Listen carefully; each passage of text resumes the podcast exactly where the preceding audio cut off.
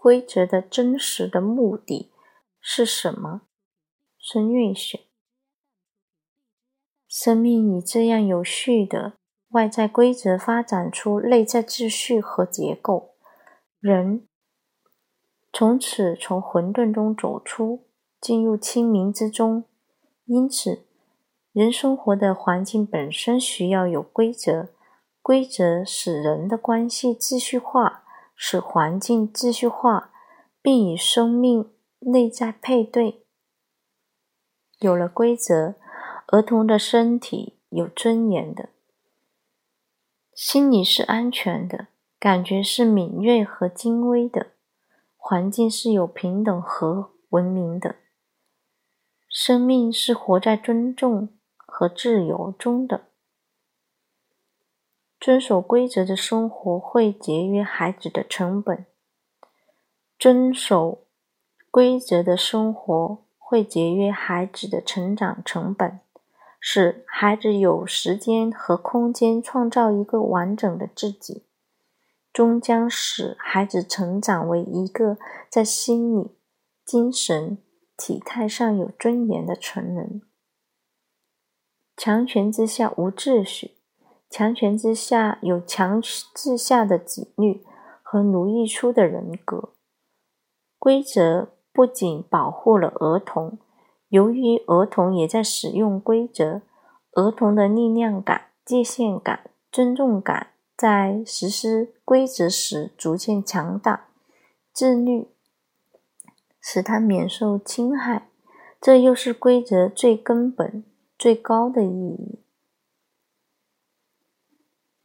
规则像一只高举着真理权杖的手，把专制、强势、暴力清出儿童的成长之路。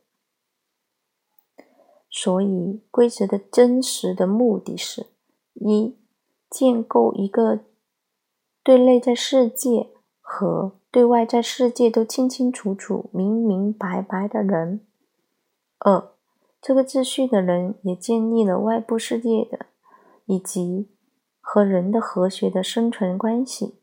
三、建立真正的界限，发展出强大的自我意识。四、建立平等、至尊的生存环境，驱除权威和暴力。婴儿出生后是借助环境成长的，因此。外显的是他没法选择的，必须和环境形成一种关系。他这就是他的生活的核心内容。他以此为基础，在发展他面对物质世界的智慧，在内在也同时发生一发生着一种关系。他必须和自己建立一种和谐的关系，这是他生命的核心。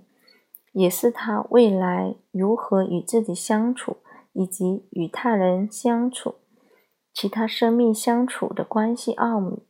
这样，他就形成了一套自我的系统，世界和自己都变得有序和相对和谐了。如果规则没有了，一切关系的权利就拱手交给了他人。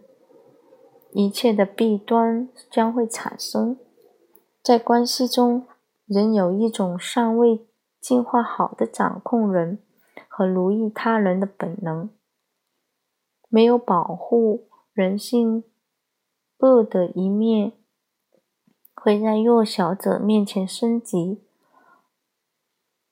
一句话，规则保护了儿童免于遭受权威和关系中的奴役状态。使人成为真正意义上的自由人。